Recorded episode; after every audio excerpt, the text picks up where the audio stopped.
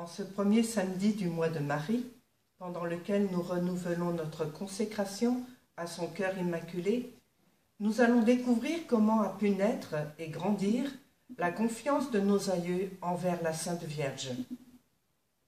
Comme nous l'avons vu la semaine dernière, Dieu avait préparé les cœurs de nos ancêtres gaulois à vénérer à Chartres la Vierge qui doit enfanter.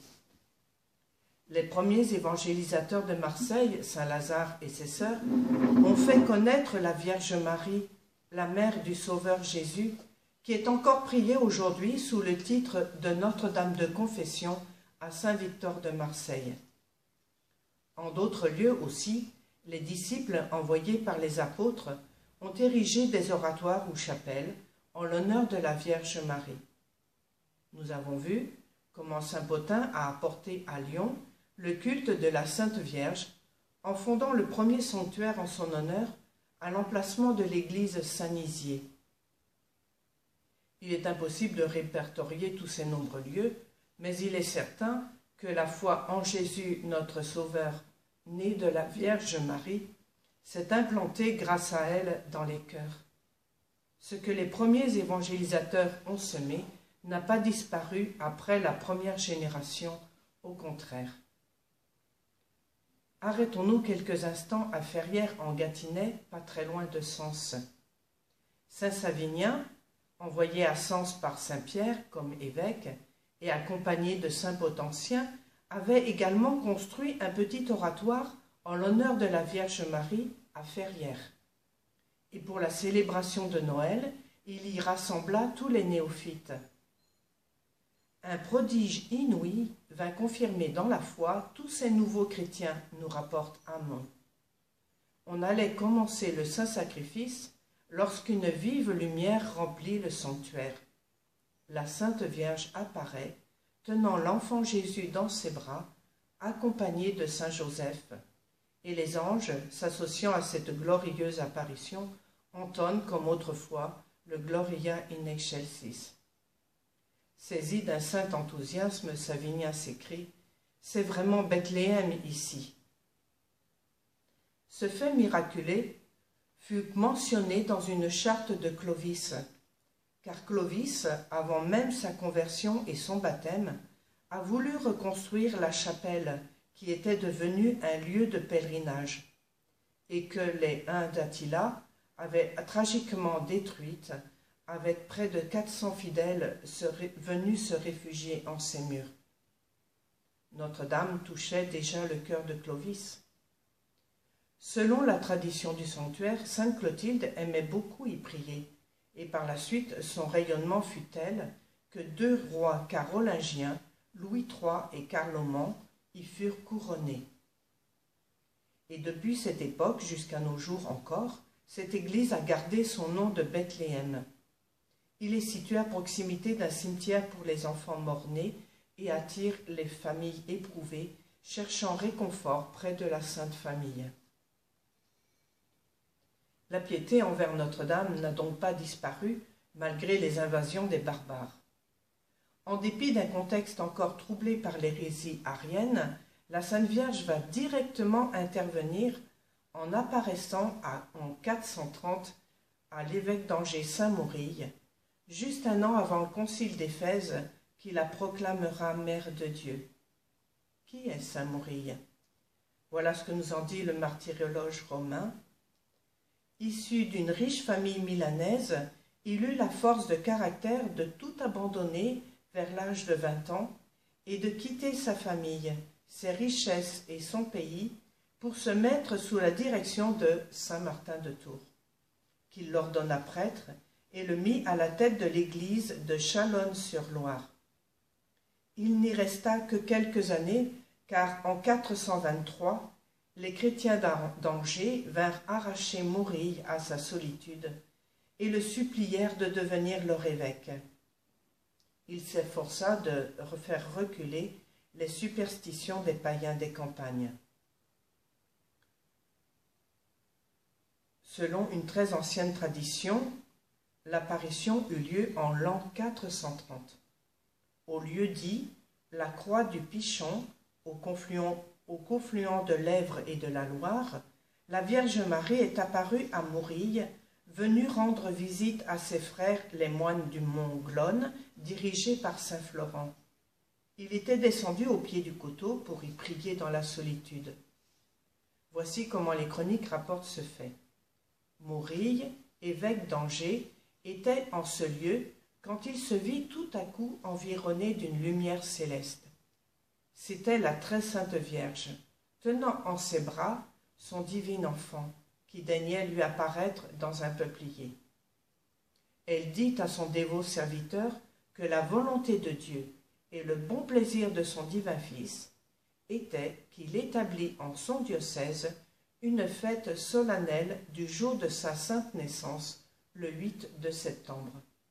C'est en Anjou que cette fête a commencé à être célébrée. Un modeste oratoire est alors construit sur ce qui deviendra la commune du Marilais, Maine-et-Loire, voisine de celle de Saint-Florent-le-Vieil. Depuis près de seize siècles et pratiquement sans interruption, malgré bien des événements contraires, la Vierge Marie est vénérée en ce lieu. À quarante kilomètres plus à l'est, Saint-Maurice établit aussi un lieu de dévotion mariale pour y remplacer des idoles païennes sur une île de la Loire, Notre-Dame de Huéoir. Un petit miracle de Notre-Dame du Marilais vers l'année 1980. Des amis agriculteurs ont bénéficié d'une bénédiction de la Sainte Vierge un dimanche d'été ou le 15 août, je ne me souviens plus exactement. Comme tous les dimanches, la famille O se préparait à aller à Notre-Dame du Marilais pour prier le chapelet à 16 heures. Mais l'orage s'annonce et tous les voisins sont dans leurs champs pour sauver leur paille de la pluie. Monsieur est très tenté de rester et de relever sa paille. Madame demeure ferme et pousse son mari à l'accompagner. Pendant toute la prière, l'orage se déchaîne. Monsieur est consterné, mais sa femme l'encourage. Aie confiance, la Sainte Vierge ne peut que nous bénir d'avoir été fidèle à respecter le repos dominical. Au retour, on peut constater les dégâts dans les champs des voisins. Mais, stupéfaction, il semblait bien que leurs champs sont secs. De fait, l'orage avait tourné autour en épargnant leurs propriétés. Cette petite anecdote peut aussi nous aider à faire grandir notre confiance envers notre Mère du ciel. Aujourd'hui, comme autrefois, elle nous montre sa présence, sa grande proximité, son attention maternelle envers chacun de nous.